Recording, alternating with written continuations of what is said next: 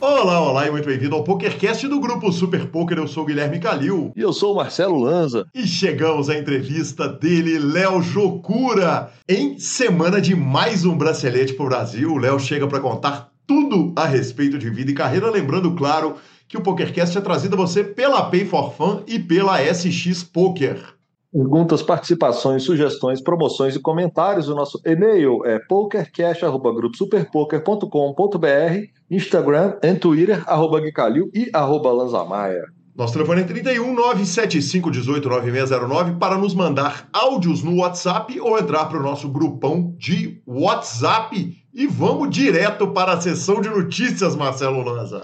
Um especialista, especialista, especialista é dele o nosso 21 primeiro? Qual que é o nosso bracelete? Trigésimo primeiro, senhor. Trigésimo primeiro bracelete, na modalidade que ele é um gênio. Dante Goya arruma mais um bracela em Pot Limit Omaha. Exatamente, direto né, lá da, da WSOP Paradise, e o buy de 10 mil dólares, 104 entradas e Dante Goya puxa 277.700 dólares ah, numa reta final que contou com alguns grandes nomes do poker, entre eles sétima colocação Isaac Hexton e oitava colocação Josh Aria Lanzinha. Então tem mais bracelete para o Brasil e com esse bracelete foram apagar das luzes, encerrada a WSOP Paradise com um grande sucesso, uma participação brasileira de peso, um main event com requintes de crueldade. Eu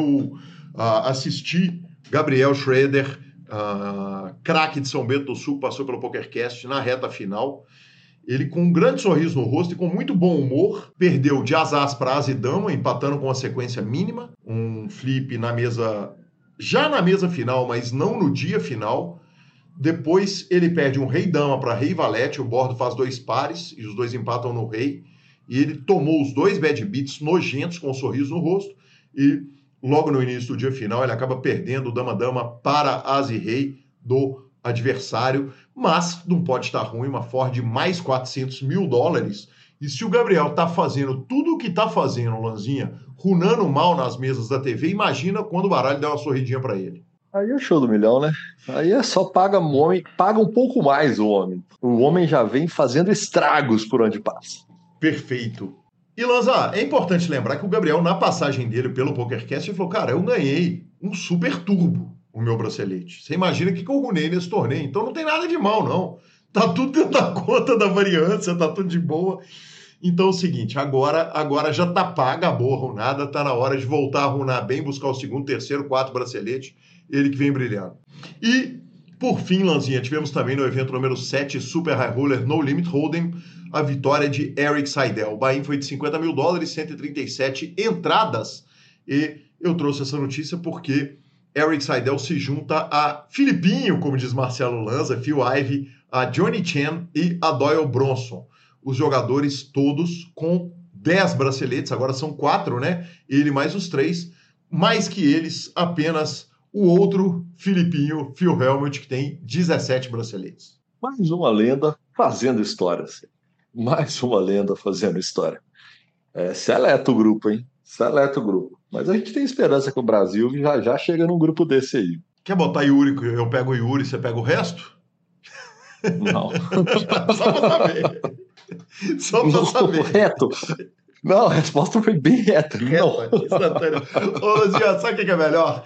É que a chance que tem, tem uma chance real do Yuri estar nesse grupo em três anos, tá ligado? Em três, quatro anos no máximo. Não, e, e- e nem é que. é, nem tô desmerecendo o resto, não. É porque ele botou um degrau grande na frente, entendeu? Ele botou um degrau significativo na frente. Então, é, a gente sabe o tanto que é difícil conquistar um bracelete. E ele parece que achou um caminho ali na, Pegou o veio. um, um, achou.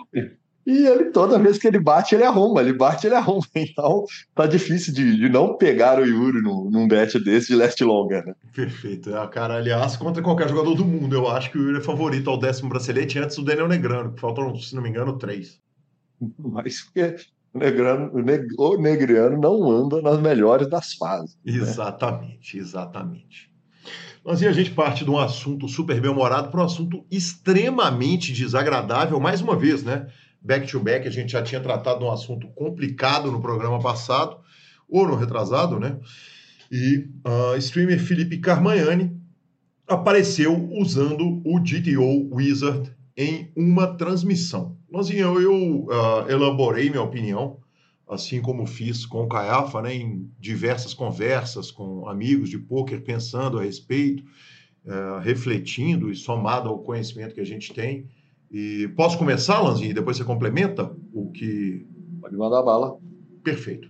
A minha opinião pessoal, uh, e uh, o fato é, ele apareceu usando o GTO Wizard na transmissão. Uh, ele estava jogando uma mão que, coincidentemente, segundo o argumento dele, ele estava rodando o rei 9 quando ele tinha um rei 9 em posições diferentes, quer dizer, não vamos entrar nesse mérito do, do disse-me-disse. Uh, e a minha opinião pessoal a respeito desse assunto é o seguinte: ao longo do tempo no poker, Ilanza, a gente está na mídia do poker desde 2008. Estamos em 2023. São 15 anos e um mês, né? A gente começou em novembro. Uh, ah, 15 anos e um mês na mídia de poker. Percepções sobre o que é ou não aceito no poker, elas foram mudando. Uh, tabela de range, por exemplo, tinha time que divulgava se, se você jogar no nosso time, você vai ter a tabela de range do jogador A, do jogador B. E deixou de ser aceita.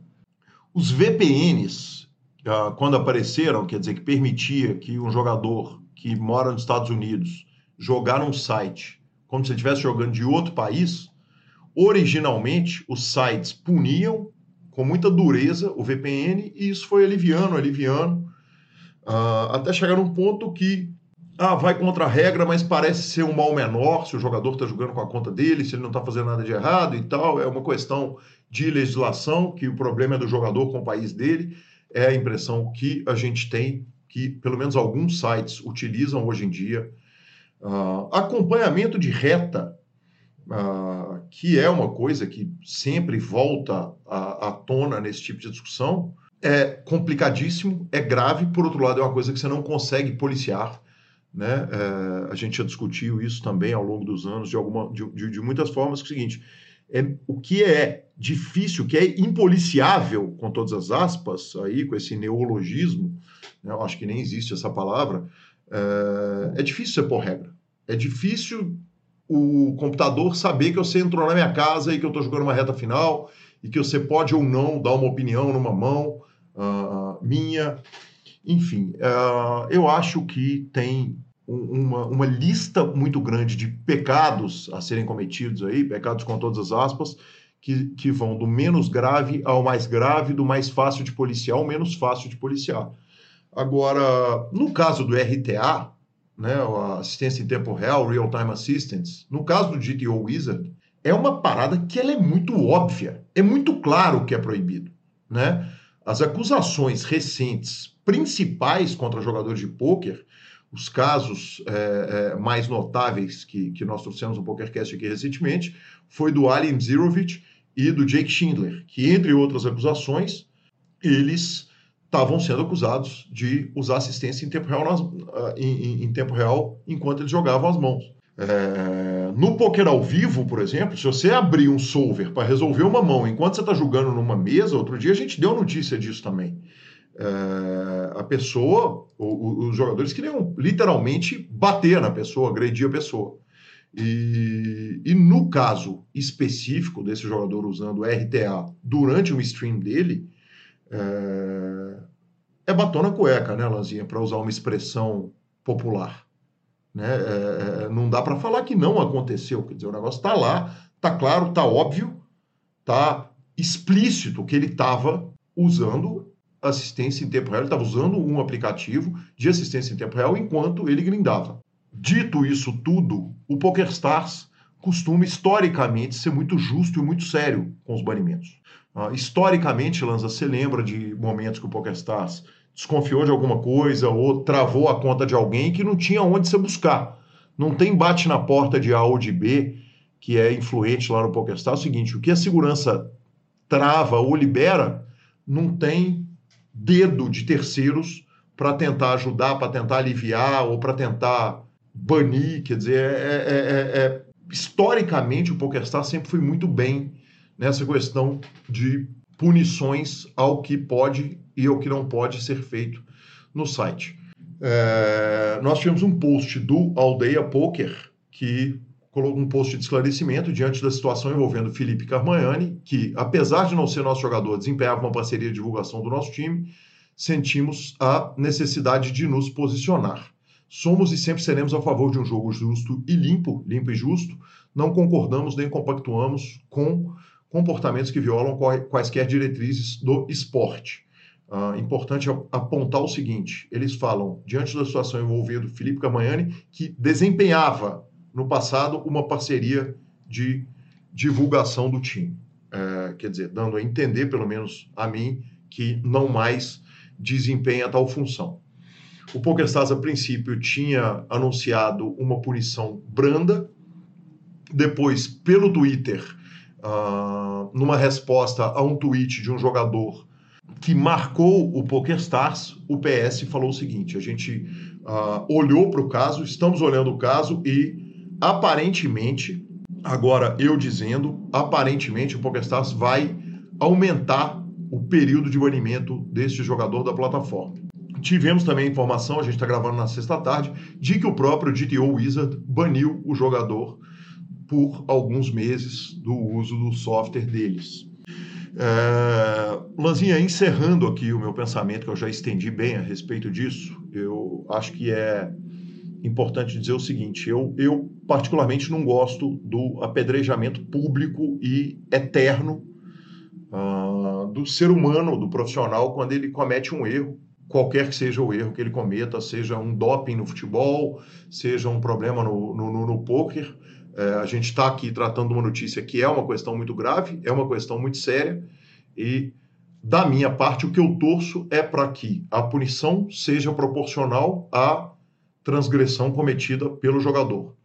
Eu lembro também que o Justin Bonomo, segundo colocado na All-Time Money List, lá no começo da carreira dele, em 2006, eu já estava no poker quando isso aconteceu, foi banido do poker online durante um período, porque ele estava usando contas múltiplas no Paripoker. Ele foi banido e dinheiro, muita grana dele foi apreendida. Quando daquela época esse jogador deu a volta por cima e tem hoje mais de 63 mil dólares de ganhos no poker ao vivo. Milhões. Milhões, obrigado. 63 milhões.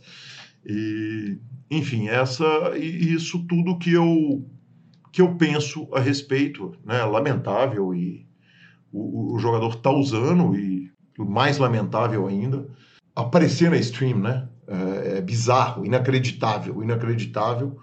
E, e, e, e, contra o argumento do todo mundo usa, eu acho que não, viu? Eu acho que não. Eu não sei, a gente não está no computador de todo mundo, não está na casa de todo mundo, mas o argumento de ah, todo mundo usa, usa assistência em tempo real, eu, eu, eu, eu discordo desse argumento, acho que não. Sei que tanto sites quanto o próprio GTO Wizard tem dispositivos para evitar que isso seja usado em tempo real e, e, e acho que não. Acho que não, é razoável o argumento do fiz porque todo mundo faz. Nem estou dizendo que o, Pro, que, o, que o Gamagnani usou esse argumento, não. O argumento que ele usou, que eu também considero muito ruim, eu não sabia. Eu não sabia que não podia usar. Mas, enfim, aí essas são as minhas opiniões a respeito desse caso. Eu também sou contra o, o, apedrejamento em praça pública. Acho que a pessoa erra. Ela tem que pagar pelo erro. A regra é clara, o que se pode ser feito o que não pode ser feito. Em vários casos que você citou, de coisas que não podem ser feitas, que acabam sendo feitas porque tem um grau de dificuldade maior de se apurar, né? Vamos falar assim. Mas quando apurado, tem que seguir o rigor da lei. E após passar o período de, de punição, que a pessoa tenha aprendido com o erro e que não erra novamente e segue o jogo. Eu sou um pouco mais radical quanto a segundos e terceiros erros. Mas eu espero que, como qualquer pessoa na vida, mesmo que não sejam infrações, é, o ser humano, no geral, ele costuma aprender com seus erros, né? É, desde os erros mais bobos do mundo, né, às coisas mais sérias. Tem como ele falar que não sabia, sendo um profissional de poker e jogando. Você mesmo citou um batom na cueca. Cara, na live, apareceu na live, todo mundo viu, não tem o que ser falado. E tem que ser punido pelo rigor da lei, da regra, que é, que é o banimento, provavelmente.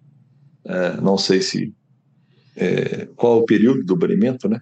E que ele aprenda com isso e não cometa novamente esse tipo de, de erro. E segue o jogo, cara. Acho que não, não tem muito. Inclusive, ele é tão explícito que acho que não tem nem muito o que falar, assim. Só qual que é o, a punição que é dada no caso e tem que ser aplicada e segue o jogo, entendeu? Perfeito, professor. Perfeito. Agora, numa nota bem mais alegre, temos um bicampeão paulista, Marcelo Lanza Maia, Fábio Murakami. Ele fez de novo, alcançou de novo, cravou o ranking do Campeonato Paulista, 18.215 pontos contra o segundo colocado, que fez 15.646 pontos. Uh, sensacional. Olha, já aviso o seguinte: já está convidado para o PokerCast, já está aceito o convite. Parabéns, cracaço Fábio Murakami, levou 100 mil reais. Vamos falar desse ranking, né, Lanza? 100 mil, 50 mil, 25 mil, 20 mil e 15 mil. São as premiações em dinheiro. Olha os nomes: Fábio Murakami, Caio Mansur, Bruno Porto, Cris Vieira e Norson Sarro. Esse é o top 5 do Campeonato Paulista. Bizarro, né? Bizarro. Ainda tivemos no top 10 Marcelo Lontra, Léo Raja, Rafael Daura, que cravou o último main event, Edinaldo Silva e André Leão. Uh, a mesa final teve buy de R$ 1.800, simplesmente 659 entradas. Torneio que, como eu disse, foi cravado pelo Rafael Áurea, levou 200 mil reais sem acordo. Segundo colocado, Ciril Saruf e Kaique Vale. Eu dei indicação no Instagram, vou dar indicação aqui também. A transmissão do dia 3 desse evento foi de 8 horas e 20. A partir da sétima hora, a última hora e 20, e olha que tem um ou dois breaks, então é, é meia horinha, 40 minutos ali de torneio. Aconteceu a série de coisas mais inacreditáveis que eu já transmiti. Teve as contra Rei Rei, uh, multiplicadas inacreditáveis, straight flush, enfim. Vale a pena pegar essa última hora e vinte e reassistir. É o tempo de um filme, um filminho curtinho, uh, molezinha, não dá para não assistir, foi muito surreal e são muitas horas de transmissão. Quando eu falo que eu nunca vi coisa parecida, talvez seja o caso de você, amigo espectador, você, amigo espectador, e você, Marcelo Lanza, voltarem lá e darem o play nessa última hora e vinte do dia 3 do CPH. Deixamos também o parabéns a Elizabeth, uh, que foi a grande campeã do Ladies, José Arenstein, campeão dos Mixed Games, e Zé Alberto Neves, campeão do Senior. E você sabe quantos pontos que dava essa, essa FT do Menevent? Do ranking? A cravada do, do, dessa última FT, cara? Sei sim. Porque o Caio Mansur cai em sétimo, é, né? Não, e ele fica em segundo. O Caio, enquanto, enquanto eu narrei ele na mesa, ele precisava cravar o torneio e, salvo engano, fazer 500 pontos ali nos paralelos. Que é muita coisa, mas era possível. Era, era possível. Ele, ele brigou até o, final. Porque a, a, a diferença do, do Murakami era uma diferença confortável mas é uma diferença confortável em ranking quando o seu concorrente não chega no final do main event, né? Porque sempre uma azedada, né? E o main event majorado, né? Porque ele, ele tem os multiplicadores, uhum. ele tinha passado de 650 jogadores. Então, é, era um, fechado, um main event que valia mais ainda. É, porque aí deu emoção até o final, aí é divertido. Foi divertido. O próprio Murakami, quando eu, eu passei lá no clube, ele falou: Cara, eu vou tomar uma comigo, eu precisava voltar para casa, eu ia pegar o voo para Belo Horizonte. No dia seguinte, falei: Cara, hoje eu não posso mas nós vamos certamente fazer essa. É, é, é, vamos tomar essa cerveja e, claro, vamos gravar o, o, o PokerCast. Ele falou: é, dessa vez foi mais difícil. Ano passado, vale lembrar que antes da última etapa, ele já estava praticamente com o título ganho. E tivemos mais notícias do WPT? Lanzinha, muito curtinho o seguinte: WPT tem menos torneios, né? Tivemos um bicampeonato do Mike Lee, que a gente já deu notícia a respeito dele. Essa semana ele gravou 1.100 PLO depois de ter vencido o 8 Game. E tem uma brasileirada lá jogando a reta final, Gabriel Grilo acompanhando tudo pro Instagram do Grupo Super Poker e tá bonito demais de ver. E que notícia boa é essa agora, hein? É, essa é boa demais, Lanzinha. Essa é o seguinte: primeiro, vamos dizer o seguinte: não tem nada de parceria comercial. Essa aqui é uma notícia que eu incluí tá. porque ela é extremamente relevante para o poker brasileiro, além de ser de um casal maravilhoso, magnífico, que, que, que, sempre esteve do nosso lado e que tudo que eles botaram a mão eles fizeram muito bem feito. Uh, Breno Campelo e a Laura estão abrindo a Campelo Vegas Tour. Uh, e eles vão fazer de tudo, viu, Lazinha? Lá em Las Vegas, o seguinte: melhores preços de hotel, passeios exclusivos, bares e restaurantes, dicas de salas de pôquer, personal shopping, aluguel de carro, enfim, eles vão fazer esse trabalho todo que é fazer ali um concierge, talvez seria a palavra, ou uma consultoria para a viagem de Vegas, Lanzinha. Eu, eu vou te falar, quando eu vi essa parada que o Breno postou, eu falei, Breno, eu vou incluir isso no PokerCast, porque isso é uma notícia extremamente relevante para a nossa comunidade. Mas depois eu parei e pensei, falei, bicho, é um negócio tão óbvio que ele já fez de, de boa para todo mundo, de graça, a vida inteira, que não dá para entender como é que eles demoraram tanto para pôr essa ideia no ar, né, Lanza? Exatamente. É, eu posso falar, eu fui nos últimos dois anos para lá, e que assim, cara, ninguém conhece aquela cidade mais que eles, não. É inacreditável. Ele já me levou de, de jogo de futebol no, no estádio a bares inacreditáveis com chopp gelado, que em Vegas é difícil e barato, que em Vegas é mais difícil ainda. É, eu já rodei Vegas com esse cara em rolês que eu não imaginava que existia. E, cara, eles entendem e conhecem muito da cidade. Além de tudo, é um casal fora da curva, agradabilíssimo. E, cara, não tem como. Se você não conhece o Vegas, até se você conhece, se você acha que você conhece Vegas, cara, manda mensagem para a turma lá. Porque eu tenho certeza que eles têm um potencial para transformar a sua viagem. Arroba Campelo Vegas Tour. E claro, vamos para a nossa entrevista, mas não sem antes falarmos da Pay for Fun. A Pay for Fun é o seu método de pagamento. Moleza, depósito, saque, tudo o que você precisa fazer da forma mais simples, mais fácil tudo na mesma carteira virtual. Lembrando, a Pay for Fun tem cartão de crédito pré-pago e opera com os principais sites de poker e de apostas esportivas. Venha para a Pay for Fun, credenciada pelo sistema, autorizada pelo sistema bancário do Brasil a operar jogos. É a única. Vamos que vamos. É, ficou assim impressionante como tá rápido, né, Gui? O profissional tem uma rotina, mas o amador que às vezes está ali só um tempinho, né? Apareceu uma brecha no, no dia, ele tá afim de jogar, ele tá afim de, de sentar um pouquinho no computador. Ah, pô, mas putz, não tem as fichas, vou ter que pedir, vai demorar duas horas, já vou perder o tempo que me sobrou. Não, vai lá, faz, que rapidinho tá na conta e como aí começa a jogar. E vamos para a entrevista de Léo Jocura. E com grande carinho e com grande satisfação recebo aqui no PokerCast do grupo Super Poker ele, o homem a lenda, aliás, beleza, estilo, elegância e muito poker. Léo Jocura, muito bem-vindo ao PokerCast do Grupo Super Poker. Salve, salve, Calil. Beleza, estilo, elegância. gostei da introdução, gostei da introdução. Estou muito feliz de, estar aqui, já ouvi bastante podcast de vocês, André Cari, Boteon, uma galera, na real, Kowalski. Então, tipo, e eu ouvia bem, bem no começo da carreira, era sinistro. Então, tá aqui eu, contigo é, é icônico. Eu já te adianto o seguinte: está chegando com muito atraso, porque a, indicação tinha vindo de ninguém menos que Marcos Sketch em agosto do ano passado. Indicação do Sketch eu costumo aceitar Insta, você estava na lista aí, só agora estamos conseguindo fazer. E, e, e, ocasião que, inclusive, te narrei no BSOP. Que honra, muito bem-vindo, Léo. Caralho, que irado. Sketch, massa. Eu fiquei amigo dele esse ano só, na real. Nunca imaginei que ele já teria indicado isso ano passado. Exato. É, na verdade, no, em agosto desse ano, né? Tem seis meses. E... Ah, tá. Ah, não, beleza. Ah, beleza. Faz sentido. e muito bem-vinda à, à, indicação. E eu começo com uma clássica do PokerCast, Léo. Quem que era o Léo antes do poker? Hum, essa é clássica mesmo. Bom, eu, eu cresci numa, numa família japonesa, eu sou japonês, meu, meus avós também. Então sempre teve muito foco em eu ser um bom aluno, assim. Sempre gostei de. Sempre gostei, não, né? A família sempre falou por estudar bastante. Então eu sonhava em ser engenheiro quando eu era mais novo.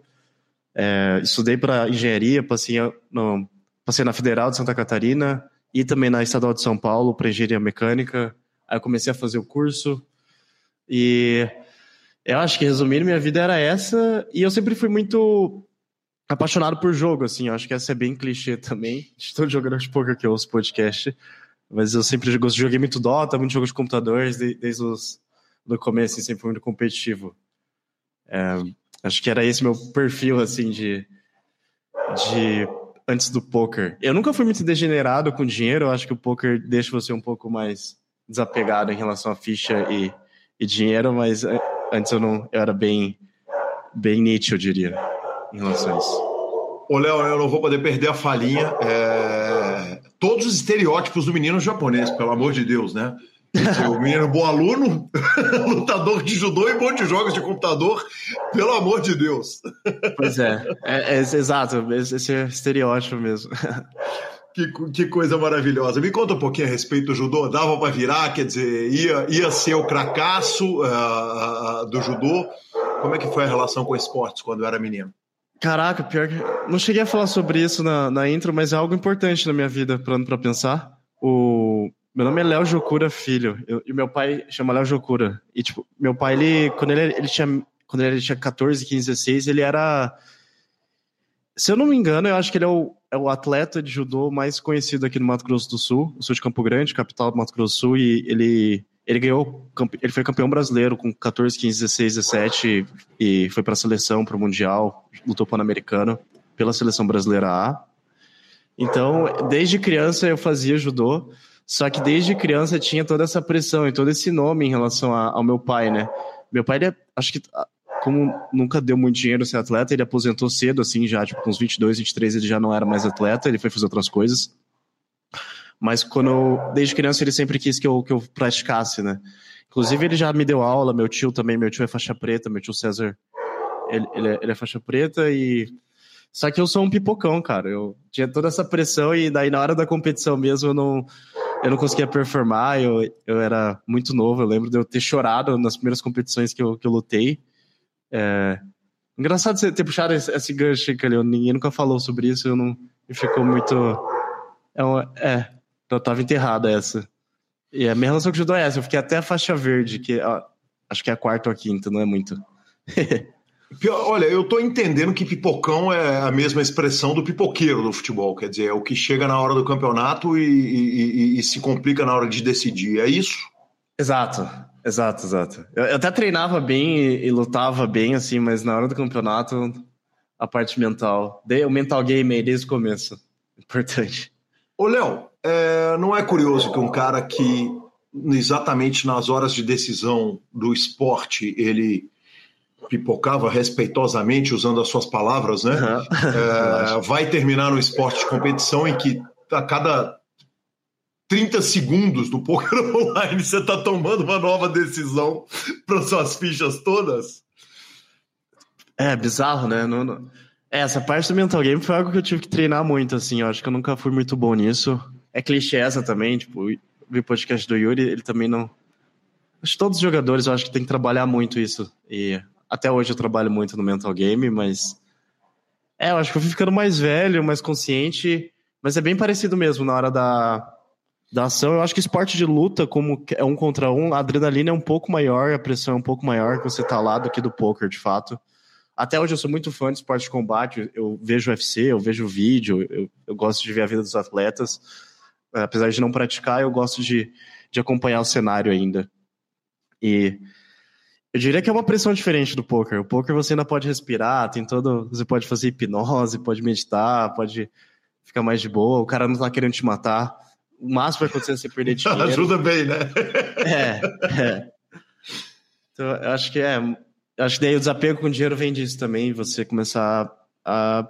É, a agressividade no poker é essencial, né? Você ter botar a sua pele.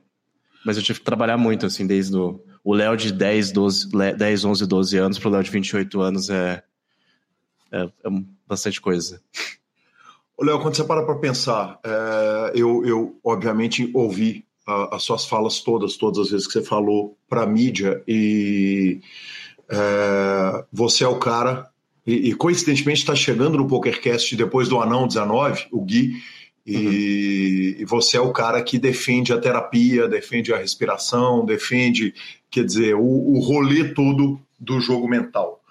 Uh, sabendo o que você sabe hoje de jogo mental e que você aplica no poker, quando você para para pensar naquele menino de 12 anos no judô, seria outro atleta seria uma revolução, talvez tivesse mudado o, o percurso todo da vida?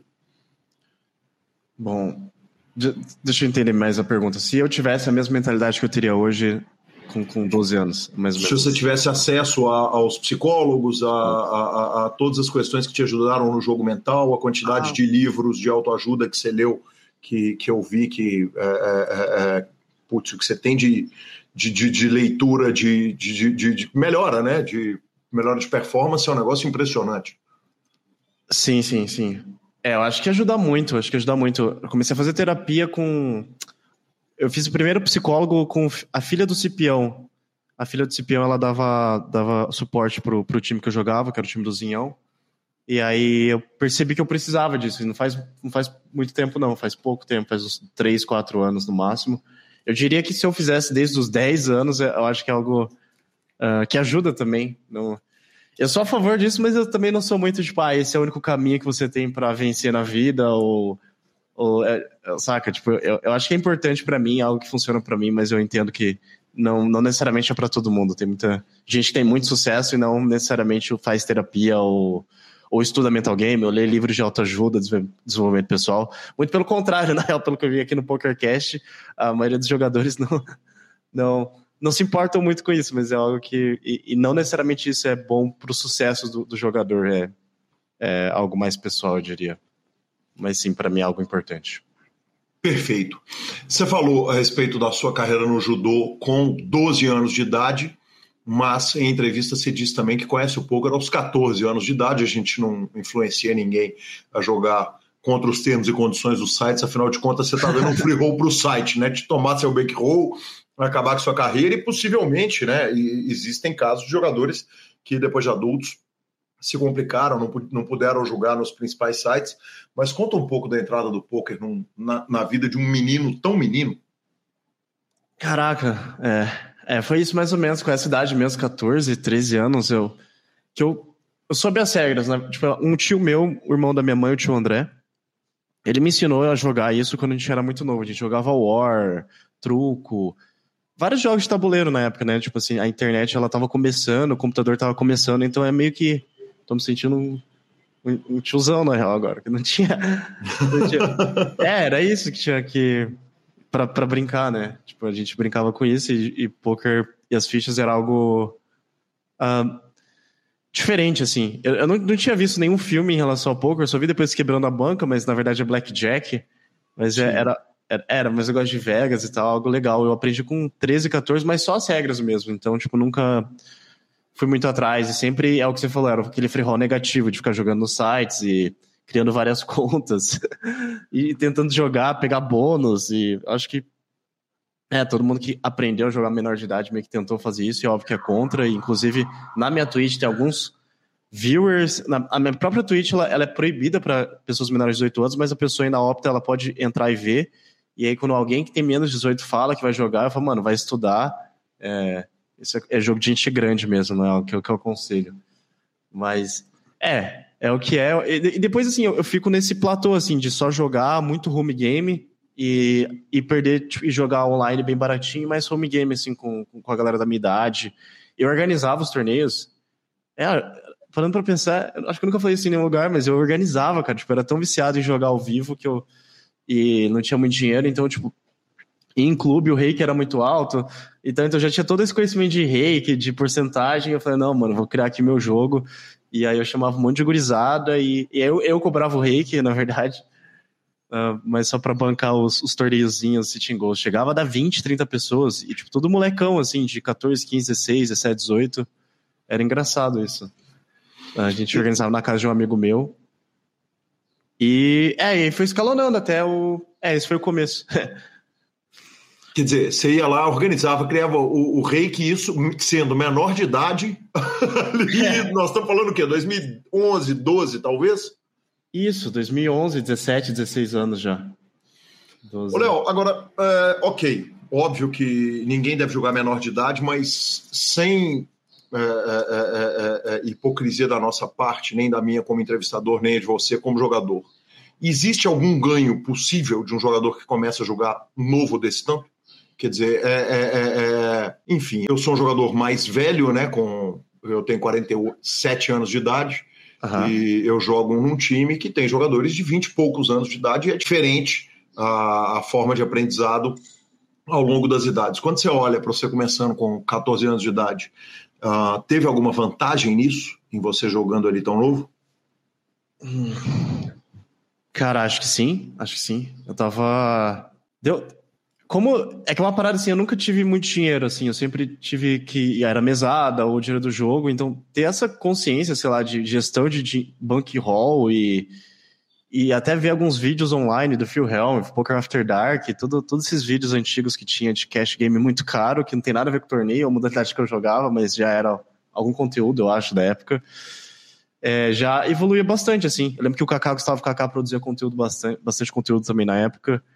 É, e estava disponível na internet e o fato de você ser mais novo e ter curiosidade é algo que ajuda com certeza a, a fixar um pouco do, da essência do jogo, eu diria. Ajudou. É, ajudou. Acho que ajudou bastante, assim. Eu acho que ajuda quando você tá mais novo. Tem alguns exemplos. O meu próprio amigo João Pedro Salgado, ele, ele começou muito novo, de menor também, e, e pegou super rápido a manha. E eu acho que ter a orientação certa nessa idade faz mais diferença ainda, sabe? Você se conectar com pessoas, ah, mentores bons nessa idade, eu acho que seria o, a alavanca máxima. Não foi meu caso, demorou um pouco, mas é, respondendo a pergunta, mais ou menos isso. E quando que você enxerga o poker como uma opção séria na sua vida? Ah, tá. Então, o Léo, antes do poker, é aquele Léo que joga, uh, que conheceu e estava condicionado a achar que, que a minha vida seria fazer uma faculdade federal, é, me formar e entrar num trabalho CLT, fazer, sei lá, talvez mestrado, doutorado, em, em qualquer coisa que eu, que eu fosse fazer, eu diria. Era isso que estava na minha mente, assim, programado. Eu lembro que isso era uma verdade, uma realidade muito, muito grande para mim e para os meus avós, um, para os meus pais, para minha mãe e para meus avós. Eu acho que era o que acreditou muito, assim, no, no que eu nesse, nesse caminho mais uh, caminho mais normal entre aspas, né? Uhum. Mas quando eu, eu tinha 20, 2016, uh, seis anos atrás, eu tinha 21, 21 para 22 anos, eu, eu já jogava online. Uh, inclusive eu jogava no time micro do B Dias, que o Gordinho 90 era coaching.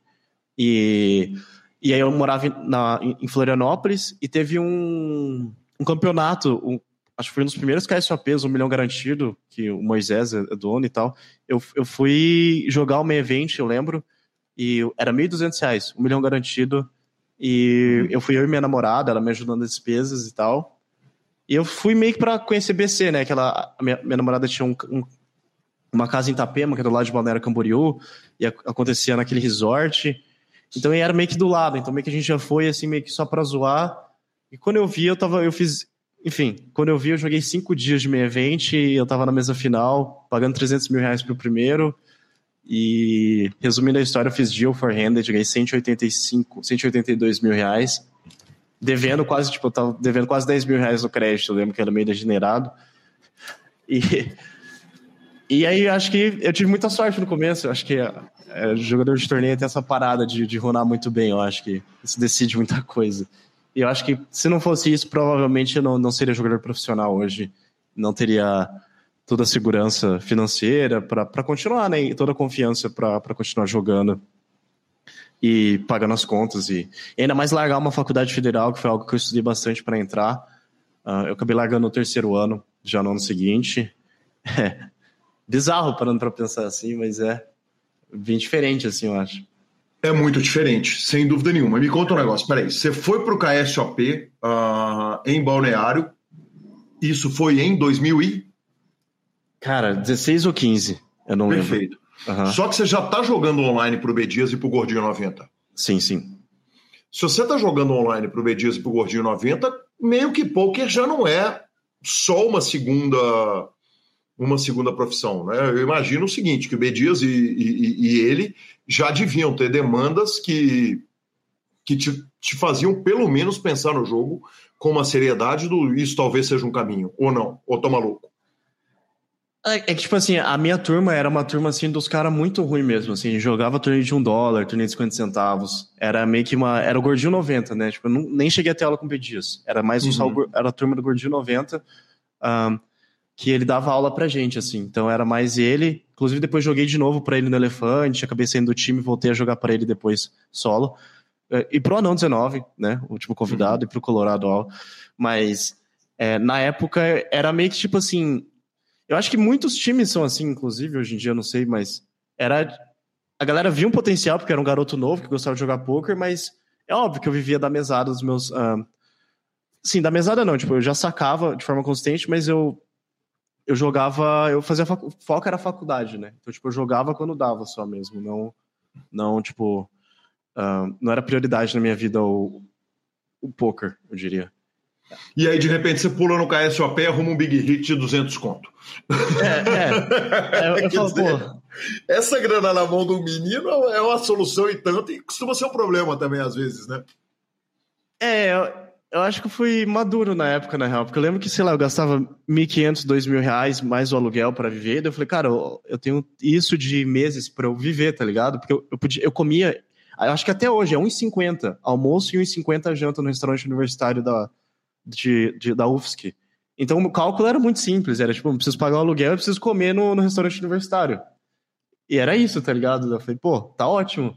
Então acho que foi mais ou menos isso, assim, eu nunca uh, espiusei muito. Depois que eu comecei a espiusar mais, assim, mas eu nunca uh, peguei esse dinheiro e falei, não, agora eu tô rico, eu vou.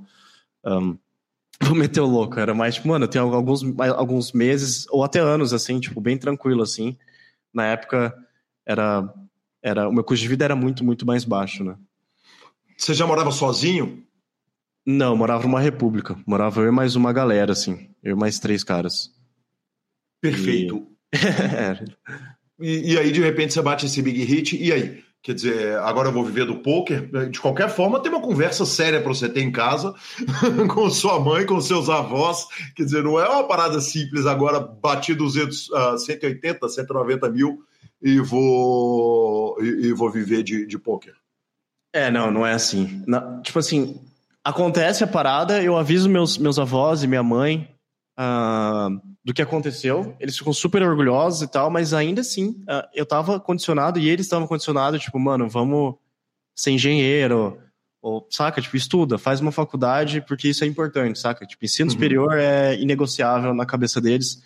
Então, tipo assim, o que, que, que eu fiz? Eu não falei nada, na real. Inclusive, eu tive que falar depois. É, agora tá de boa de eu falar disso, mas eu, eu só falei que eu ganhei, mas eu falei, não, vou me formar, né? Falta mais três anos, vou me formar de boa e continuar estudando. Mas na verdade já, já tinha trancado. Tipo, só, só tranquei mesmo. Uh, e continuei jogando, estudando e, e quebrando pedra, porque tipo, o jogo online é muito mais difícil do ao vivo, né? E aí eu vi que eu tive muita sorte mesmo, na real, porque, tipo assim, demorou bastante, assim, alguns anos até eu começar a ganhar no, no online, uh, nos limites mais caros, né? Se você vai escalonando os limites, aí você, você vai apanhando, vai descendo, vai apanhando, vai descendo, perde, ganha. E, é, demorou um tempo depois. Ah, tipo, depois desse hit, demorou um tempo até eu, eu, tipo, ter muito. Porque quando você dá um hit desse, você não tem certeza se você é bom, saca? É. Aliás, muitas vezes não é, né, Léo? Isso, é. é mas muito, acontece, né? muito provavelmente você não é tão, tão bom igual você imagina. Ou pelo é. menos não proporcionalmente ao tamanho do hit. Exato, é. Não, você gravou um evento, é incrível a dissonância cognitiva que rola. Mas é, eu tentava tentar ficar mais de boa. Porque eu admirava os caras do online, entendeu? Tipo, eu sempre, mano, os caras do online são os caras bons. Então já, já tinha essa cabeça, tá ligado? Tipo, não, não me importava muito quem foi campeão do BSOP, quem foi campeão de EPT, WSOP. Eu sempre, tipo, como eu sempre joguei online, para mim era sempre, tipo, quem tem um gráfico sólido online. E era, normalmente eram uns caras assim que você nem sabia o nome, tá ligado? Você só sabia o nick do cara. Não tinha muito podcast na época, não tinha muita informação, né? Muita uh, reportagem, rede social de jogador de poker. A galera só fazia grana e ficava quieto, saca? Então é. Perfeito, perfeito. Olha, eu vou abrir uma aspa aqui. A gente discutiu, eu e Lanza, na semana passada, uma semana antes da, desse podcast, no episódio do Léo Riso. E uh, o João Bauer, campeão brasileiro do ano passado, fez um story muito recente falando que ele não conhece jogador que grindou durante 15 anos, viveu das rendas do grind durante 15 anos. Eu ponderei que realmente olhar para o poker num espaço de 15 anos é muita coisa, porque o poker é levado, tratado a sério no Brasil há não muito mais tempo que isso, mas ele, ele coloca é, por uma série de motivos que o, é, viver dos próprios ganhos no poker durante 15 anos é uma coisa que é quase impossível de ser feita. Você tem uma opinião a respeito disso, Léo? Caraca, opinião forte aí do João, hein? Bem forte. Sim. Uh, é, eu também não conheço ninguém que grinda até hoje, assim, de forma consistente, só do poker, que vive só jogando poker. Normalmente a galera vai para cripto, ou vai empreender, ou tem time, ou, saca? Ou vai dar aula. Um, acho que meio que eu concordo com ele. Eu acho que, que, é difícil o cara continuar assim depois de muito tempo jogando e, e só focar nisso. Uh, e é o que você falou, é meio recente. Então, provavelmente as novas gerações vão ter pessoas amigos meus, tipo o Felipe Ketzer, o João Pedro, que o foco deles é ser os melhores jogadores de, de torneio Texas Hold'em do mundo. Então, eu acho que é uma, é uma jornada grande até chegar lá e, e até manter, se manter lá, né? É bem difícil. Então, a gente pode ver nos próximos anos, provavelmente esses caras podem uh, mudar um pouco o paradigma do, do João. E eu acho que para mim mesmo também, tipo, eu já faço stream, já dou um pouco de aula, eu acho que também não. 15 anos é muito tempo, é bastante tempo mesmo. Não, acho que vai. É, é, tem que ter muita saúde mental e muita, muita clareza do que você quer para meter essa mesmo. Ainda que seja, quer dizer, porque uma coisa é você jogar querendo ser Ketzer, uma coisa é você jogar querendo ser Léo. Quer dizer, eu quero ir lá, eu quero bater meu chifre com os melhores caras do mundo e, e, e quero disputar com esses caras melhores do mundo. Você enxerga em mid-stakes, ou, quer dizer, considerando um ganho razoável, um ganho não para disputar cabeça de Pocket Fives e, e, e liderança de Random Mob, uh, é um sonho possível isso num, num, num prazo extenso? Sim, eu acho que é, é possível. É possível o cara se manter no mid-stakes e, e, e, viver por mais de. viver vários anos disso, eu acho que. Sim, eu acho que, que é possível, sim. Talvez o Léo, ele não, não só jogando, né? Mas eu gosto de fazer outras coisas. Inclusive, fiquei muito amigo do Saulo Sabione no, no último BSOP, apesar de morar na mesma cidade com ele. Foi Mato Grossense, inclusive, né? Exato, sou Mato Grossense aqui de Campo Grande. Uhum. É. E ele meio que abriu a cabeça em relação a outras fontes de renda, outra, outros caminhos do poker. Mas voltando à pergunta, tipo, eu acho que, que que é possível sim, se, se o cara quiser viver só de middle stakes e viver muito bem, inclusive. Maravilhoso. Uh, Léo, você começou a contar, quer dizer, batemos o big hit e vamos, vamos seguir agora a carreira no Poker Online. O cara que a gente admira são os caras que têm uns puta gráficos gigantescos e uh, qual é o caminho a seguir agora? Porque em algum momento você vai parar no BTB com um gráfico que é um gráfico que impressiona todo mundo que abriu, né? Que é um gráfico sólido. Eu vou te perguntar como é que você faz para ter um gráfico retinho para cima até um certo stake. Mas eu quero saber antes disso pois qual é. foi o caminho escolhido pelo Léo. Cara, é, não vou lembrar, eu vou lembrar a cronologia, mas não vou lembrar os anos exatamente. Mas aí depois desse hit eu fico, tipo assim, quase um ano, alguns meses na real, meio que jogando por conta, tentando ganhar meu dinheiro sozinho, sem precisar do, do, do time. É, e eu vejo que não dá certo, assim, eu vejo que eu preciso de uma comunidade, saca? Tipo, eu lembro que eu comprei alguns cursos, eu estudava por conta, tinha alguns amigos também, só que eu precisava de, de mentores, assim. Eu precisava. É, é, eu precisava de uma comunidade de mentores mesmo. Eu acho que o time, mais importante do time, acho para quem está começando, é, acaba sendo isso. Tipo assim, só tipo, a própria comunidade em si, o próprio, entre aspas, networking, o fato de você ver outras pessoas fazendo a mesma coisa que você quer, e, e são pessoas normais, pessoas que com a mesma inteligência que você, uh, que, que, é capaz, que, tá ligado? Que é possível de destravar todas essas, essas limitações, essas crenças, né? Uhum. E aí foi nisso que eu voltei a conversar com o Gordinho e ele falou, mano, eu e o Anão 19, a gente, o Anão saiu do Forbet, é, eu saí do B Dias e a gente quer criar um time e a gente tá muito feliz de ter você junto aqui com, com a gente. E aí eles criam um elefante poker team, ele e o Colorado Alto também tem. É, Colorado entra um pouco depois, se eu não me engano. E, e aí eu começo a jogar, eu sou um dos primeiros cavalos do ca, dos caras. E aí isso meio que no mês de 2017, assim, eu tenho um término de namoro muito pesado, assim, eu fiquei três anos namorando com uma menina, com uma menina que foi comigo, inclusive, para BC naquela época. E aí foi bem difícil, assim, essa parte, o Anão 19, ele me ajudou muito nisso. Eu lembro que não tinha, eu não fazia terapia, mas ele sempre falou para fazer terapia e meio que ele era meu psicólogo, saca? Tipo, ele, mano, vamos conversar? Então, uh, eu nunca falei muito assim disso com a minha mãe, com meu pai, então tipo, foi, foi algo legal assim de ter alguém uh, conversando assim, alguém muito próximo e ser um mentor da época para mim. é, se importar de fato comigo e ouvir o que eu tenho para falar. E, e veio que eu tinha um tempo, assim, então, tipo, isso é meio que 2017, mês de 2017, eu fico um tempo, assim, meio que patinando, não ganhando, perdendo, não ganhando, perdendo, tipo, empatado.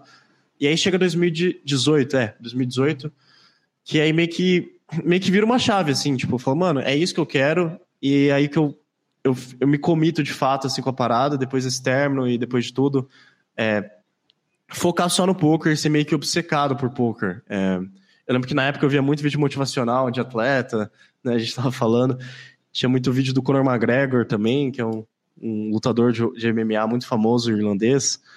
Ele, ele, ele, ele, tinha vários recortes, assim, highlights no YouTube dele falando sobre o poder da obsessão e, e qual que era o, uh, que, que ele pensava em relação ao, ao jogo do, do, de combate, assim. E eu lembro que eu peguei meio que essa mentalidade de atleta mesmo, que eu acho que faz muito sentido para jogador de poker, que é um esporte individual e, e igual MMA, no caso, acho que MMA provavelmente é mais difícil chegar no topo, com certeza, eu acho. Então o Conor, ele tinha uma parada muito obsessiva, assim, ele falava muito bem, ele fala muito bem, ele vende muito bem, ele meio que revolucionou o mercado do UFC, o mercado de lutas, assim. Ele, ele meio que transcendeu, na real, inclusive em relação a, a salário, em relação a, a pay-per-view, é um cara que sempre vendeu muito, por causa do carisma dele. Uhum. E, e ele é muito... se diga no momento que a gente está gravando esse podcast, está se falando, tá, tá, tá rolando uma revolução na Irlanda e está se falando no Conor McGregor uh, como possível presidente do país.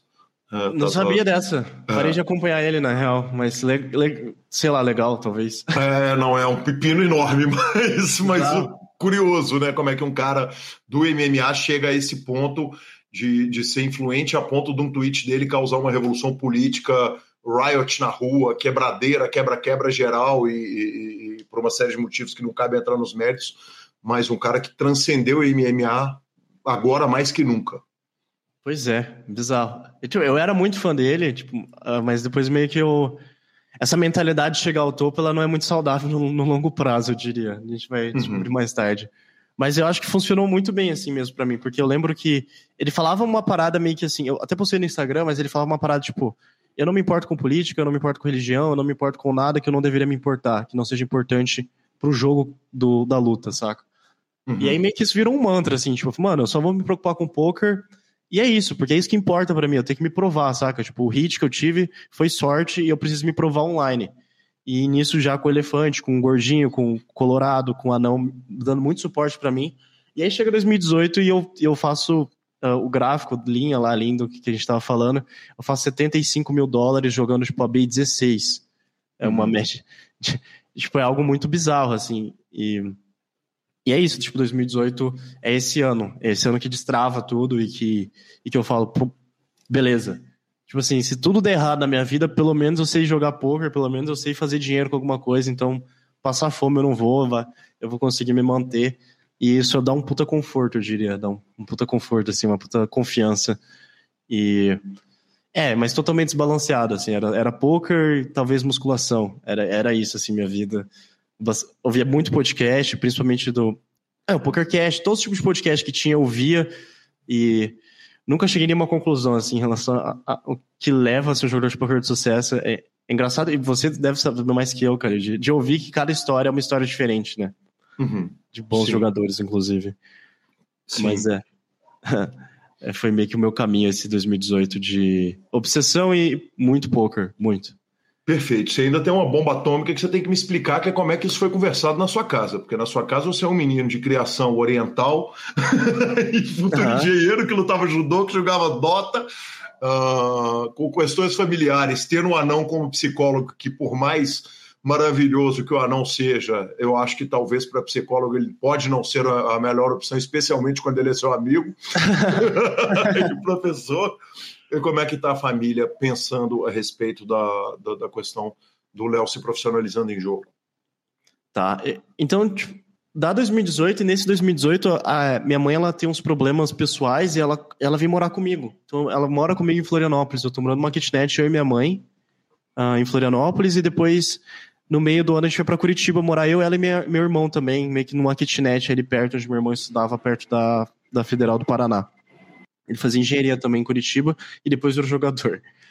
Mas, voltando no, na família, eu sempre fui muito mais próximo da minha mãe, assim, então minha mãe sempre foi mais próxima de tudo, e ela teve alguns problemas aqui em Campo Grande, ela teve que morar comigo com meu irmão. Então meio que ela já sabia, sabe? Ela sempre. Uh, apesar de ter toda essa programação e toda essa vontade que ela tivesse, que eu, que eu estudasse, ela sempre prezou muito pelo estudo, ela sempre falou que esse era o caminho. Quando ela viu que eu estava me dedicando tanto que eu estava me dedicando pelo poker, ela, ela só confiou, saca?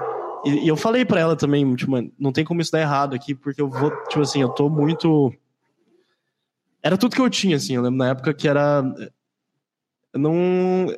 Sabe, era tudo que eu tinha, era poker, sabe? Tipo, era, não tinha outro caminho, eu já tinha tentado outras coisas, já tinha visto outras coisas, tipo, concurso público, estudar outras coisas, é, concurso militar. E, inclusive, com 14, é, com 14, 14, 15 anos, eu passei no colégio militar, porque eu estudei, tipo, então já tinha tipo, um background para concurso, saca? Só uhum. que era muito. É, vamos combinar, porque era muito mais legal, então eu ter toda essa conexão e essa e ver, tipo, é aí que é importante, eu acho que ter as referências perto de você. Então eu eu, eu só fui ao win mesmo, tipo, era ao win, ao win, ao win, é, de forma totalmente desbalanceada, assim, era, era... E ela vê isso, ela falou, bom, não, não tem como dar errado, então... Então acho que foi de boa. E depois eu fui falar com, com os meus avós, que to, todos eles estão vivos, exceto o meu avô paterno. Mas todos os outros avós estão vivos, os outros três. Então eu fui conversar com eles e no começo foi esquisito, assim, eles ainda continuaram falando é, por anos, assim. Uh, na época eles ficaram meio assim, mas assim, eu tava, já tava, tipo, não precisava mais uh, do ajuda, da ajuda financeira deles, então é, isso é importante, assim, eu diria. Eles falam, não, beleza, você tá pagando suas contas, então tá tranquilo, uh, vê aí se dá certo, mas se, der tudo errado, você pode voltar, que a gente vai estar tá aqui. Então sempre tive muito esse apoio do, dos meus avós e da minha mãe que foi bem importante, assim, para a minha evolução, eu diria.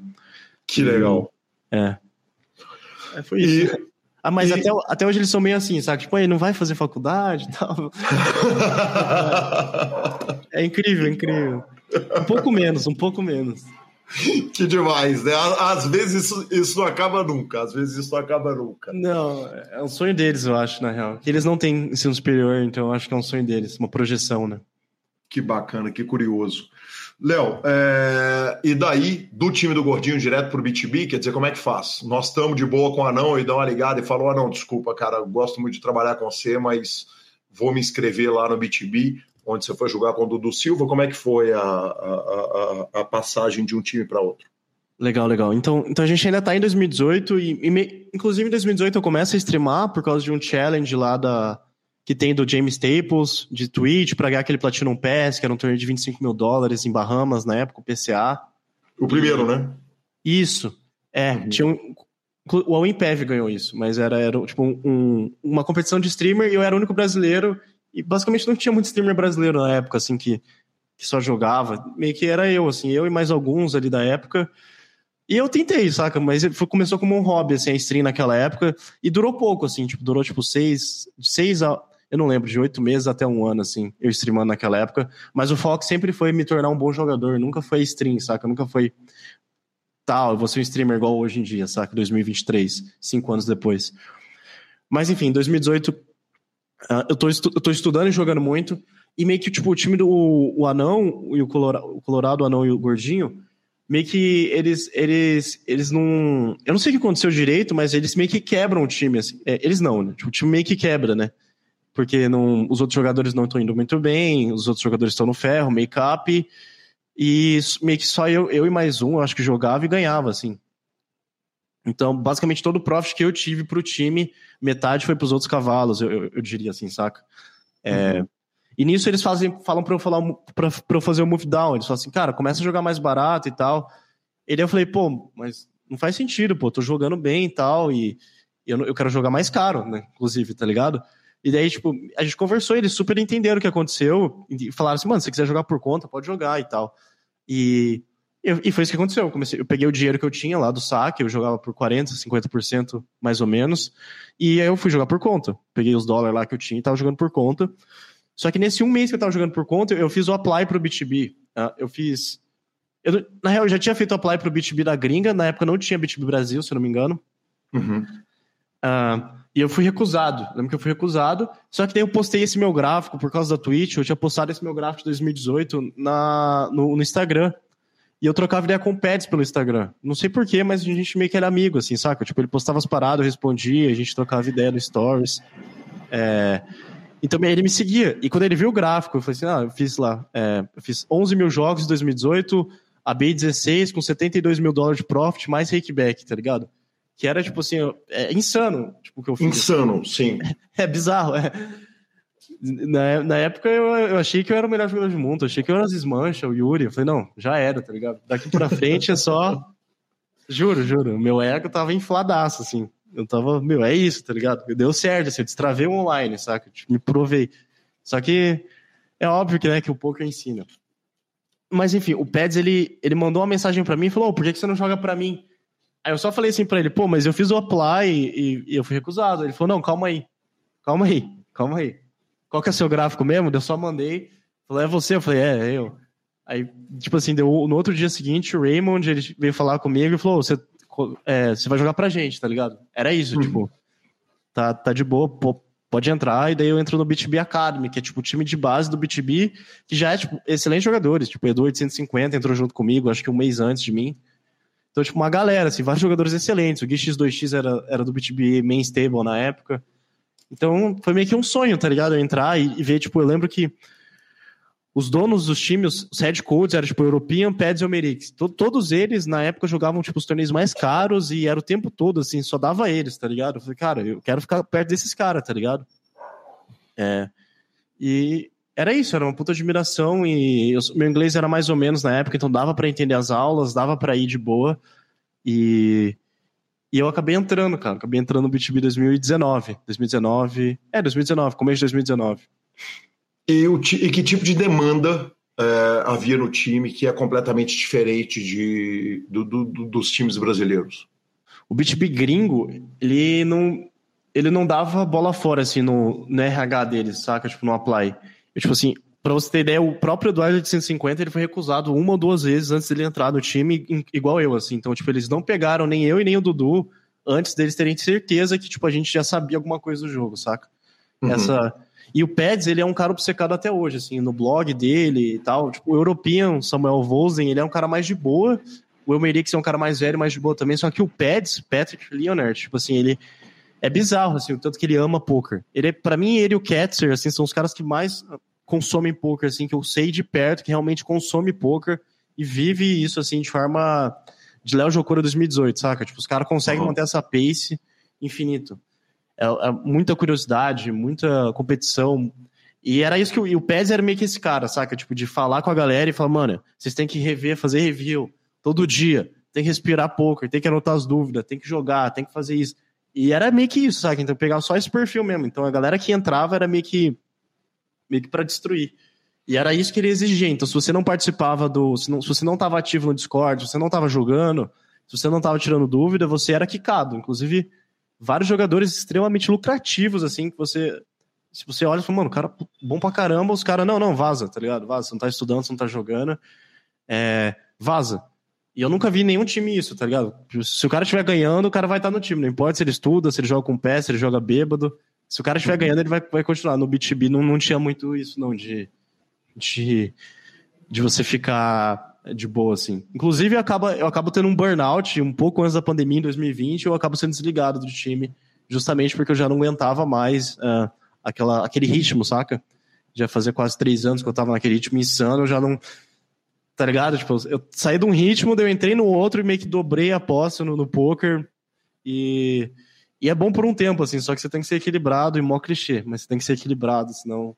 Se você não é o Felipe Ketzer ou o Patrick Leonard, você vai, você vai bustar alguma hora. Não é possível. Perfeito. Uh, droga e salada, né? no final das contas. Exato. Léo, o quanto que esses gringos eram fissurados com mindset? Qual, qual era o, o, grau de demanda deles no que diz respeito à meditação, malhação, a coisas fora do jogo, fora do jogo, eles eram mais a pega do sketch, que é o seguinte: se torna um jogador melhor que, que, que o mindset resolve, sozinho. Tem essa discussão, essa discussão antiga. Mas eu acho que o B2B ele deu muito certo na, na época, porque os donos, que eram o European, o Peds e o Merix, cada um meio que era um lado, saca? Tipo, o Peds era aquele cara que acordava, comia Coca, eh, tomava Coca-Cola e comia McDonald's e, e saca? Não, dormia mal, em série, acordava três da manhã para grindar, porque ele morava, tipo, ele mora em Londres, e, e, postava tudo, vivia na base do energético e, e, dava certo, sempre deu certo, saca, para ele. Uhum. Uh, e, e, ele é muito obcecado, e, e, ele é meio sketch, assim, tipo, mano, só joga e que vai dar certo. Agora, o Europinha, ele trazia uma parada mais espiritual, uma parada mais jogar presente. Ele citava muito Eckhart Tolle, foi graças a ele, na real, que eu comecei a ler mais sobre Eckhart Tolle, que é meio que um guru espiritual alemão. Uhum. É, de autor tempo presente agora. De, é. de mindfulness, né? Isso, é tipo, o Poder do Agora, eu acho que é o livro mais famoso dele, que a Oprah, a Oprah assinou e a fã, foi best-seller New York Times. Então uhum. o europeu é mais aquele cara, tipo assim, e realmente ele é, ele é esse estilo de jogador. Tipo, o Peds é um mais loucão que joga e foda-se, mete energético, estuda. O europeu é aquele cara mais, tipo assim, mano, esteja presente, sabe? Tipo, seja feliz jogando. Saca? Tipo, senta, senta quando você estiver feliz jogando, esteja presente, presta atenção em cada decisão. Então, bem mindset, saca? Tipo, bem, tipo, tipo assim, mano, eu fiz essa jogada porque na hora eu senti que era isso, saca? Então ele trazia esse, essa, essa pegada. E o Elmerix era tipo um misto dos dois, saca? Ele fazia, fazia muito crossfit, inclusive, ele é bem forte. E ele, era pai, ele é pai de família, então ele tem família, ele tá numa outra pegada. O Peds não tem família, ele é solteiro, loucão, e o European só tem uma namorada. Então meio que tinha esses três perfis, que daí você meio que se identificando, saca? E dava Sim. um bom mix, eu acho, assim, pro, pro jogo, assim, pro time. Era um bom. Os, os três tinham blogs, então. Era, era um, um excelente ambiente, eu diria. Só que, independente de tudo isso, ou da vertente do mindset, ou do, do negócio, era tudo muito poker, saca? Independente, era poker. Foco é poker. Inclusive, tipo, B2B, a tradução é best in the business. E, e todo time de poker é um business. Querendo ou não, é isso, tá ligado? Uhum. Todo time, toda carreira de poker é um business. Quer dizer, a carreira individual de um jogador é um business também, né, Léo? Sim. Agora, agora, você está falando e elogiando, quer dizer, o, o, o, trabalho incrível que os caras fazem de ser B2B, best in the business, uh, de serem caras ultra agressivos com ou você vai performar, ou vai ser, ou você vai ser quicado do time. Você está contando o seguinte: de repente eu tive um burnout e fui quicado do time. Uh, ao mesmo tempo, olhando isso como uma corporação, que o time de pôquer não deixa de ser, tem um elemento de crueldade aí. Quer dizer, o, o, o menino Léo Jocura, lá do Mato Grosso, que tem as questões de vida, questões familiares, todas as questões, tá largando faculdade, tá indo para o jogo e tal, e de repente você tem um burnout, para de grindar e é quicado do time. Isso cria, por um lado, um ambiente meio de terror, no ambiente mesmo do time, e uh, para além disso, tem um elemento de crueldade aí, ou eu tô maluco? Cara, eu. É, do jeito que eu falei, parece que teve, mas eu, eu, lembro que na época não teve muito, não. Era, era mais assim, eu, eu tava jogando caro, então eu tava quase 28 mil dólares de make-up, o que não é muito assim, mas eu não tava performando bem. Mas era mais uma conversa do tipo assim, Léo, joga. Tipo assim, a gente vai te desligar e você joga barato, que você ganha. Você já fez isso em 2018, agora em 2020 não vai ser diferente. Jogue os torneios mais baratos e continue sua carreira, saca? Tipo, a gente não tá aqui pra para te atolar nem nada. A gente sabe que a política do, do time é bem, pressiona bastante, mas é, é, no fundo a gente quer o seu bem, sabe? Não, não, não, não senti muito. Uh, é óbvio que tem um caráter business, mas é, era mais tipo assim, cara, vai, continua assim, saca? Tipo, você tem futuro, você é bom, só que você não tá bem, só isso. E, e na época eu fazia, eu fazia coach, mental coach com o Adam, e eu já falava que eu não queria, na real. Tipo assim, inclusive, não queria jogar mais, saca? Então a conversa era, tipo, aposentado do poker. Então uhum. eles só falaram, mano, você Aposentado do poker é pra fazer o quê? Não sabia, não sabia. Uhum. Não tinha ideia, era mais, tipo, respirar um pouco e sair da, daquela, daquela parada, da, aquela obsessão absurda que o Conor me incentivou muito. Só que assim, assim que eu saí, começou a pandemia. Tipo assim, assim que eu saí, deu um mês começou a pandemia. Uhum. Saca? Então, tipo, era. É, não tinha muito o que eu fazer. Eu tinha que voltar pro poker. Acho que o poker. Então, tipo, eu fiquei aposentado por um mês e daí falei, mano, não tem nada para fazer. Você quer estudar, você quer fazer alguma coisa, quer sair. No... Tem poker e, e o que mais se falava na época, que era o melhor, era meio que tipo assim, a melhor época para jogar poker online era no começo da pandemia. Era o primeiro ano de pandemia, é, todo mundo ganha dinheiro. Era absurdo, assim. 3x era, tipo, todo dia era domingo e domingo era cinco vezes domingo. Uhum, então. Perfeito. É, foi meio que. E eu, eu entrei na onda, né? Demorou um pouco, mas eu acabei entrando na onda. É, inclusive, por causa da Twitch, eu fiz várias amizades boas no mundo do poker. O João Pedro, que era que é da, do Rio Grande do Sul, que era muito, que é muito amigo do Felipe Ketz, inclusive eles moram juntos até hoje. Ele era um cara que era muito fã da Twitch e era muito meu fã. Ele, era, ele é quatro anos mais novo que eu, então ele tá com 24 agora. Na época ele tinha 20 anos. Ele veio morar comigo em Campo Grande, porque na época começou a pandemia. É... Começou a pandemia, eu lembro que eu, eu e mais quatro jogadores de poker, a gente alugou uma casa, que tava super barato alugar casa por causa da pandemia e tal. Cada um, tipo, a gente morava com os pais, aí cada um foi morar nessa casa e o João Pedro veio morar com a gente. E daí nisso meio que voltou aquela vontade de jogar e, e óbvio que com a pandemia aí, runando bem, jogando por conta, você começa a, a ficar motivado. Eu lembro que eu fiz, tipo assim, 30 mil dólares nos primeiros dois meses, assim, jogando por conta, com o dólar a 6, 6 7 reais. Era, era tipo, você ficava, que isso, velho? Aí você, você, você fica. Aí você fala, pô, eu odiava poker, agora eu amo poker, mas eu acho que é isso a carreira. É. que coisa maravilhosa. Esse é o momento que você começa a streamar? É na pandemia que você começa a streamar e se torna um dos primeiros streamers do Brasil? Não, não, não. É, a pandemia é começo de 2020, eu começo a streamar em 2018 mesmo. Eu faço a stream em 2018 por causa do, do Platinum Pass lá da, da ah, do, perfeito. do pacote. É. Só que, perfeito. tipo, eu, eu streamo, mas sem muito profissionalismo, é só pelo, pela zoeira mesmo pela zoeira. Nós é. vamos voltar na questão da stream, mas eu não posso perder uma, uma piada, até pelo momento de redes sociais que a gente estava vivendo. Evidentemente, eu dei aquela investigada no Instagram e tá o Léo Jocura lá, forte pra cacete.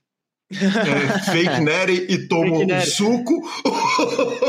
Aquilo é natural, senhor Leonardo. Nossa, gostei, gostei, gostei, Calil. Sabe que é um elogio, né? Eu gosto, eu gosto quando a galera pergunta, faz essa pergunta. Mas eu sou, eu sou natural. É que eu sou muito baixinho, Calil. Eu tenho 1,68m. Então, acho que quem é baixinho, você. Tem até essa piada do Mundo Fit. Se é baixinho, você malha um ano, dois anos, já fica muito proporcional, né? Mas eu sempre treinei desde os 15, 16. Eu, eu sempre gostei de treinar, sempre curti fazer esporte, eu diria. Então, mas acho que é bem importante, algo que eu, que eu, que eu prezo muito, é, saúde física e mental. Todos esses anos, né, burnoutando, desistindo do poker, odiando poker, voltando a jogar poker, é, o que mantém, eu acho que a saúde mental e a clareza é, é exercício físico e, e, e psicólogo, eu diria.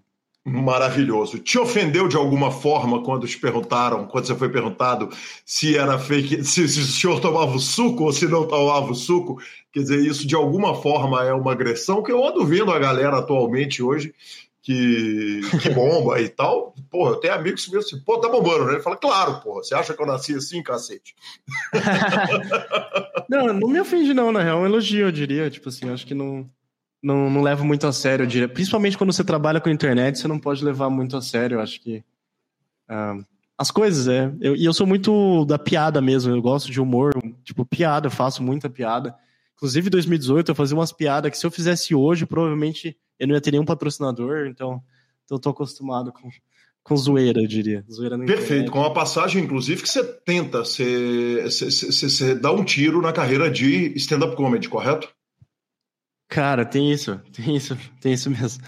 Que eu, eu é... Bom, enfim, eu volto na pandemia e daí eu volto a jogar poker por causa da pandemia. Vou para Florianópolis, conheço o Felipe Ketzer, mas uhum. é tem uma segunda vez que eu entrei em burnout. A primeira vez que eu desisti do poker foi essa do BTB e a segunda vez acaba sendo tipo há quase dois anos atrás, começo de 2021. Eu não lembro. Foi meio começo de 2000, a gente tá em 2023, foi no começo de 2022, eu acho mais ou menos começo de 2022, quando eu volto para Campo Grande para morar com, com a minha mãe. É, eu saio, eu tô morando com, com, lá em Florianópolis com toda a guri, gurizada, eu volto e meio que eu, tipo assim, eu tô naquela fase de novo, só que, mano, eu não aguento mais jogar poker. Eu não aguento mais estudar poker. Uh, não, saca? Eu não aguento mais. Então, tipo, daí eu começo a ver, tipo, vários comediantes, é algo mais comédia sempre me, me puxou muito. E, tipo, stand-up comedy é algo legal, mas era mais, tipo, eu via o Kevin Hart, eu via Jimmy Young, que são alguns comediantes da gringa, assim, que já escreveram alguns livros, eu li os livros deles. Eu achei bem interessante a vida deles, o grind de ser comediante. Só que era mais, tipo, ser ator mesmo, saca? De pegar papel, que, que a, a, lógica, na época e até hoje tem essa sementinha dentro do meu coração de, tipo, cara, não tem nenhum ator. É que, tipo assim, pra atuação no Brasil, é, é, e pra atuação geral é mais papel, né? Então, tipo assim, não tem muito ator japonês brasileiro, eu diria, com o meu perfil. Então foi algo uhum. que eu uhum. pensei na época que podia ser uma possível profissão. isso na segunda vez do burnout. Então, era meio que começo stand-up atuação, meio a carreira artística, né? Algo que eu. É a Twitch meio que é isso, meio que um personagem do Léo Jocura na Twitch falando bostas, fazendo piada, contando parada, é meio que. Uh, não deixa de ser uma, uma atuação. É óbvio que tem muito de mim, que não tem como eu ficar atuando 10 horas, 100 horas de Twitch por, por mês, mas é, é a, gente, a gente tenta ser mais carismático, eu diria. Marcelo Lanza, que homem é o Léo? Estilo, garbo, elegância, beleza e craque do pôquer. Aí sim, diferenciado. Diferenciado é a palavra. Exatamente, absolutamente diferenciado. E vamos para as nossas redes sociais, mas não sem antes falarmos da SX Poker. A SX é o seu clube na Suprema. Lembrando, esse domingo tem o Sunday 500, vai ir por apenas de apenas 300 reais e a SX a gente não precisa nem falar, você está cansado de saber, venha jogar comigo e com o Marcelo Lanza, Cash Game 24 horas, o melhor atendimento automático e personalizado. Se você quiser, você liga para lá, senão você usa o Fichas 24 horas. Aliás, tem aplicativo do Fichas 24 horas pro Android logo, logo, para iPhone, professor Marcelo. Logo, logo. Só passar a burocracia da época, logo, logo tá chegando. Maravilha. Tá lá, tá lá já. Maravilhoso. Então venha jogar conosco na SX Poker e vamos para as redes sociais. Começo com o áudio do Arthur Alencar. Fala, Calil, beleza? Acabei de. Acabei não, né? Mais cedo no meio do grind, eu tava ali escutando podcast, vi que você citou lá no programa. É impressionante, mas assim que você citou, eu puxei um pote de 120 blinds no Sunday Storm do PS lá, um dos major que eu jogo. Deu outra mão, puxei mais uns 200 blind. Agora eu tô lá no dia 2 com uns 50 blind pro dia 2, 50 left. Tomara que regule para amanhã também, igual regulou para hoje. Mas é uma honra aparecer no podcast, ainda mais pra mim que, sou fã mesmo, escuto, tem mais de um ano que eu tô acompanhando vocês desde que eu comecei a jogar poker, é uma honra aparecer lá e parabéns pelo programa. Maravilhoso, que sua conta fique regulada de novo, meu caro Arthur. Aí sim, você, já pegou, você pegou o, a, você já pegou a citação no ao vivo, julgando e ela já. É, ué, diferenciado. É, mas você sabe que vai acontecer de novo, né, Lanzinha? Vai acontecer de novo. O Davi Hammermans mandou uma mensagem falando, cara, que homem fantástico que ele é o Riso. Pelo amor de Deus, elogiou pra caramba o nosso podcast, nos desejou feliz ano novo. Nós ainda temos muito programa aqui até o ano novo, mas a quantidade de carinho que eu recebi no, uh, com relação ao Léo Riso não foi pouco não, viu, Lança? Foi um absurdo, foi muita coisa. Ele é demais, né? Ele é, Ele demais. é demais. Ele merece. De finalização? Superpoker.com.br é mais que poker, é super poker na aba de clubes, a guia de clubes, onde jogar agenda diária de torneios, mibilisca.com, cobertura mão a mão de torneios pelo Brasil e pelo mundo, no YouTube e na Twitch, conteúdos independentes criados às vezes por mim, às vezes pelo Alan, às vezes pelo Felipe Fio. Acompanhe os dois canais. Dica cultural. Lanzinha assistiu um filme maluco. Eu nem sei se é bom ainda, mas eu acho que é, viu? Chama White Noise. Uh, cara, que loucura esse filme do Netflix. Eu, cara, é um filme esteticamente insano.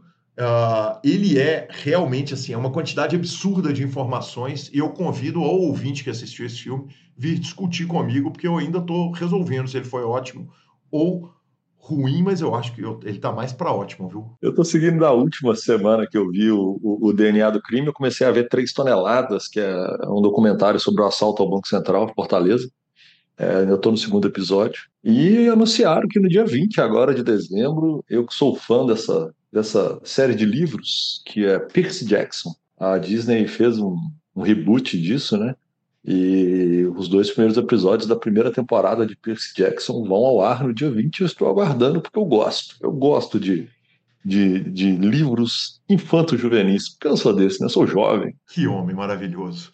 Arroba Gui Calil e arroba Lanza são os nossos Instagrams e Twitters. Lembrando, o PokerCast trazer você pela Pay for Fun e pela SX Poker. Estamos no Spotify, Deezer, YouTube, Amazon Music Podcast Players nos indique, nos dê cinco estrelas, especialmente no Spotify e no iTunes. E a edição é do maravilhoso Matheus Crodo. Muito bem-vindo, Crodo! Muito bem-vindo, Crodo. GL máximo para você nas próximas semanas e nos próximos anos, quiçá.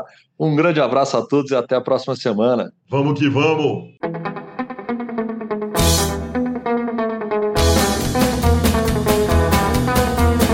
If you're lying oh, I tell I'm your man. win some, lose some, it's all the same to me. They pledge to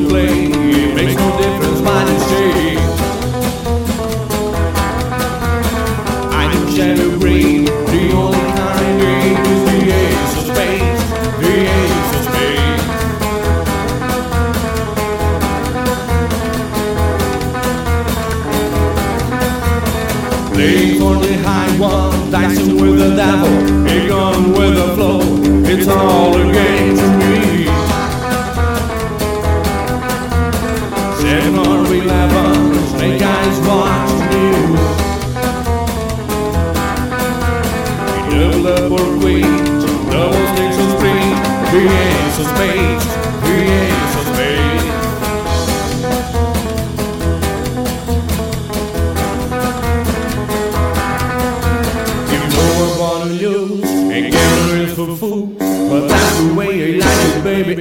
want to live forever.